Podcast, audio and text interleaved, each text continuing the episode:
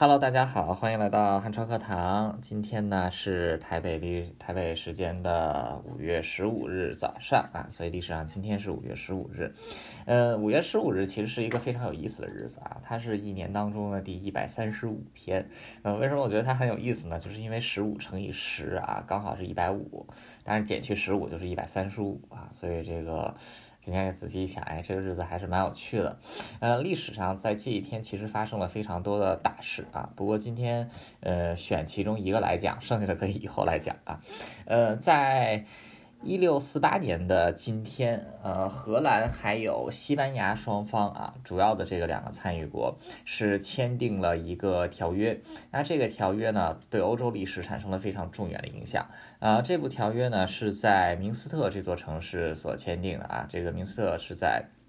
现在的这个低帝国啊，这个荷兰的区域，这个荷兰的这个应该算是比利时的境内啊，是一个小镇啊，它不是一个这个城市。那它终结了欧洲的三十年战争和荷兰与西班牙之间的八十年战争啊，是欧洲历史上的一个里程碑。那同时，它也是标志着荷兰作为一个真正意义上的现代的独立国家啊诞生的日子。啊，那荷兰在历史上呢，曾经有相当长的一段时间是被西班牙的哈布斯堡王朝所统治。呃，那随着这个进入到十六世纪的时候呢。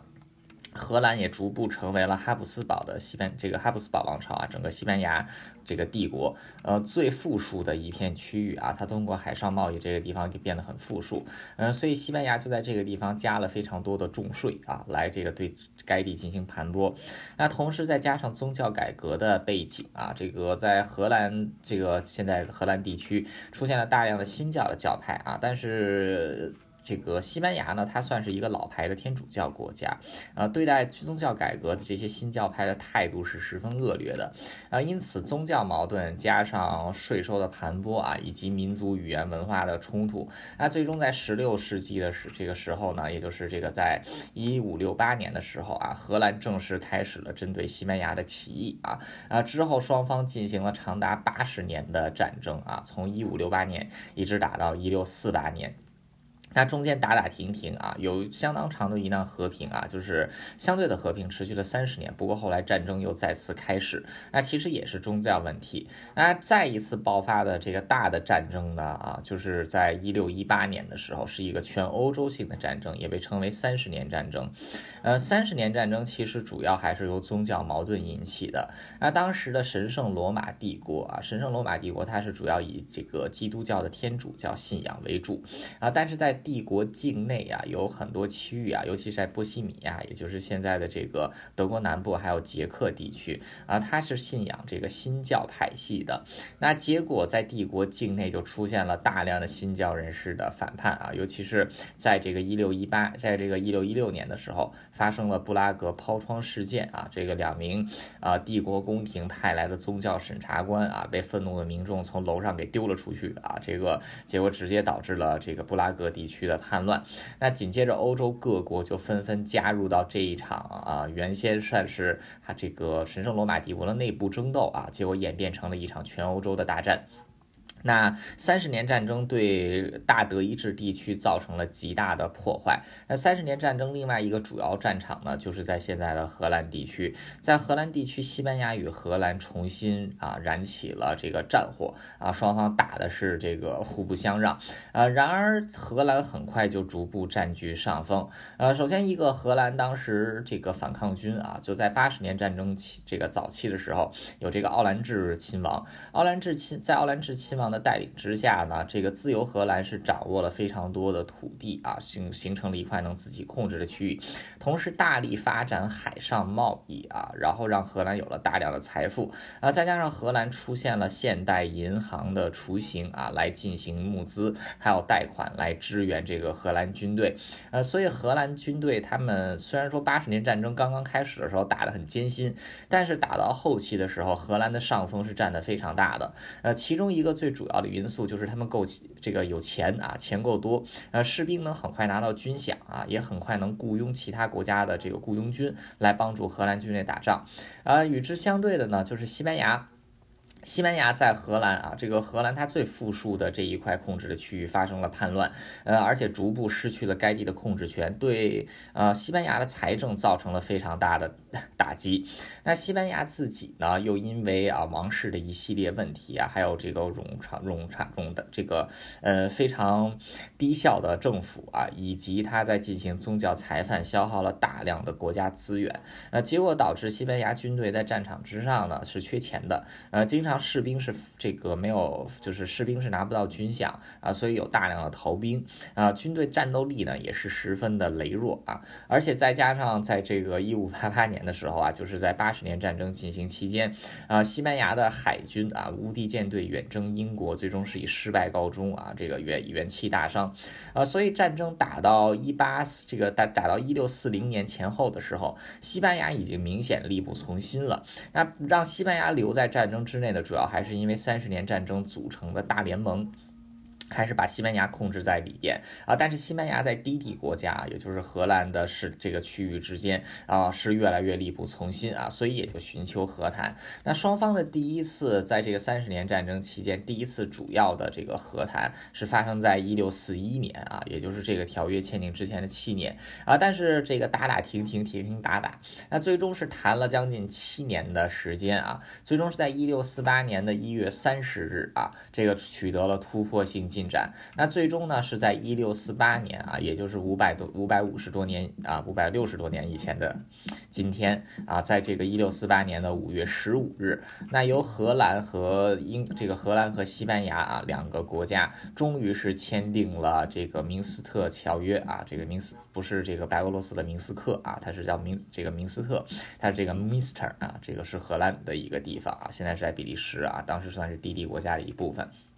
那最终是签订了这个合约，呃，合约的内容包括呢，首先就是西班牙王室啊放弃对低地国家的主权啊，允这个承认低地国家主权的独立性。啊，同时西班牙从大联盟当中退出啊，然后不再继续进行这场战争。那因为西班牙是一个老牌天主教国家，西班牙的退出也导致了天主教联盟实力大损，那很快天主教联盟也这个分崩离析。啊，所以这个明明。斯特条约虽然说是终结一这个八十年战争的一个条约啊，但其实更重要的，它也终结了三十年战争啊，因为它直接把联盟的平衡给打破了啊。那么在这趟条约签订之后，荷兰迅速迎来了自己的黄金时代，成为了欧洲最早出现的一个列强啊，它的殖民帝国啊，这个遍布欧洲、亚洲、非洲啊，这个三大陆啊，这个直到二十世直到二十世纪的时候。